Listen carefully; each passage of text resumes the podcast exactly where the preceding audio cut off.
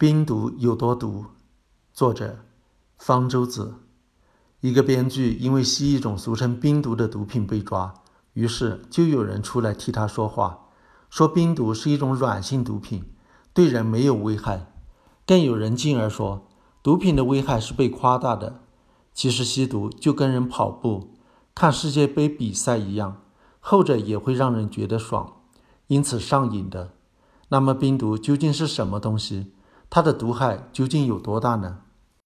冰毒的化学名称叫甲基苯丙胺，有四种吸入方式：口服、鼻吸、抽吸和注射。不管用什么方式，冰毒都要进入血液中，随着血液循环到达大脑，才会让人产生快感。大脑里有许许多多神经细胞，每个神经细胞由两个部分组成：细胞体和突起。突起又分为两种，比较短的叫树突，是用来从其他神经细胞接收信号传递给细胞体的；比较长的叫轴突，是用来把信号传递给其他神经细胞的树突的。不同的神经细胞就是通过轴突和树突相互交流的，接触的地方叫做突触，但是它们并不相互连接在一起，中间存在间隙。要把信号从一个神经细胞的轴突传到另一个神经细胞的树突，需要穿越突触间隙，这就要用到一类物质，叫做神经递质。当一个神经细胞要传递信号时，它的细胞体就指令其轴突释放神经递质到突触间隙中，神经递质再穿过间隙，到达另一个神经细胞的树突，和上面相应的受体结合，信号就传过去了。信号传过去之后，神经递质就从受体上脱离，被原先的神经细胞吸收，供下一次的神经信号传导使用。神经递质有很多种，其中一种叫做多巴胺，它的释放会让人产生快感。在我们的大脑中枢有一个区域被称为奖励中心，一旦我们从事了某种有利于生存、繁衍的活动，奖励中心的神经细胞轴突。就会释放多巴胺，多巴胺穿过突触间隙和树突上的多巴胺受体结合，把快乐的信息传递过去，让我们觉得很愉快，从而激励我们以后继续从事这些活动。在正常情况下，这些多巴胺会很快的从受体上脱离，神经细胞轴突上有多巴胺转运蛋白，把脱离的多巴胺吸收回去，快感也就消失了。但是，一旦冰毒到达奖励中心，情况就变得不正常了。冰毒在浓度比较低时，能抑制多巴胺转运蛋白，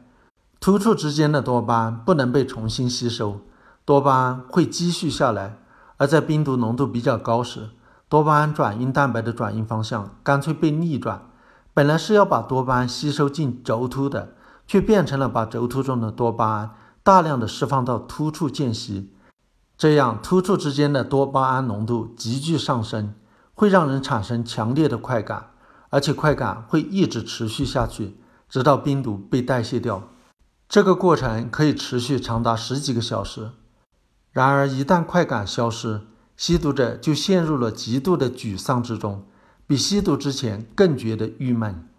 想要马上再来一剂冰毒，重新找到快感。而对生活中其他原本令人愉快的事情都失去了兴趣。然而，最初的那种快感是难以找回来的，这是因为身体会很快地做出调整，例如减少多巴胺转运蛋白的数量，试图适应多巴胺释放过多的状况。这时就需要不断地加大冰毒的剂量，才能有快感。最终，大剂量的冰毒也没法产生快感，但是又不能不用。否则，身体就会出现痛苦。所以到后来，毒瘾患者吸毒主要是为了避免毒瘾发作出现的痛苦，而不是产生快感。如果不吸，很多人在一天之内就会出现痛苦的戒断反应。吸毒时间越长，出现戒断反应的时间越快。长期吸食冰毒会让吸毒者的精神状态出现严重的问题，例如陷入严重的抑郁。产生自己威力无比的妄想和受迫害妄想，出现幻觉、精神分裂。但冰毒的危害还不限于此。多巴胺能够与氧气反应产生自由基，自由基能对细胞造成损伤。病毒刺激多巴胺的大量释放和在突触之间的大量累积，就会对神经细胞造成损伤、死亡。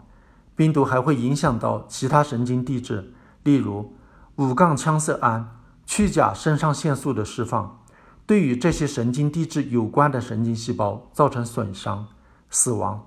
所以，冰毒是一种广泛的神经毒素，会对大脑的结构和功能造成损伤。这些损伤有的是可逆的，在戒毒之后可以逐渐恢复；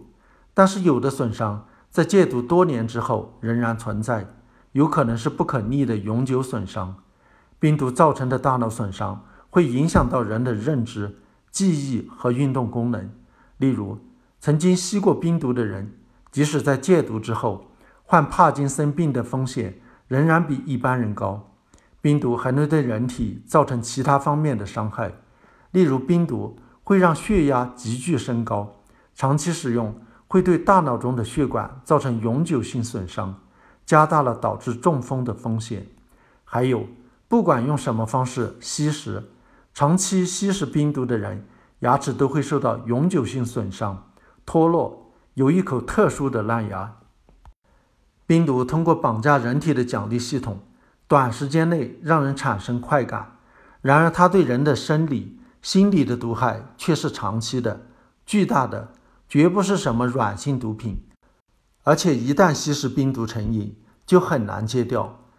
目前没有有效的药物能够帮助戒掉冰毒，只能通过改变生活方式和接受行为疗法的长期治疗。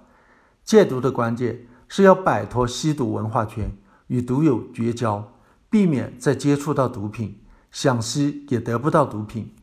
如果那些吸毒的娱乐明星还混娱乐圈，关十年也没用，放出来了照样吸。吸毒成瘾是一种没法治愈的慢性病，关键是用各种手段尽量延长复发的时间，能延长到死前都不复发才算成功。一入毒门深似海，绝不要出于好奇去尝试吸毒。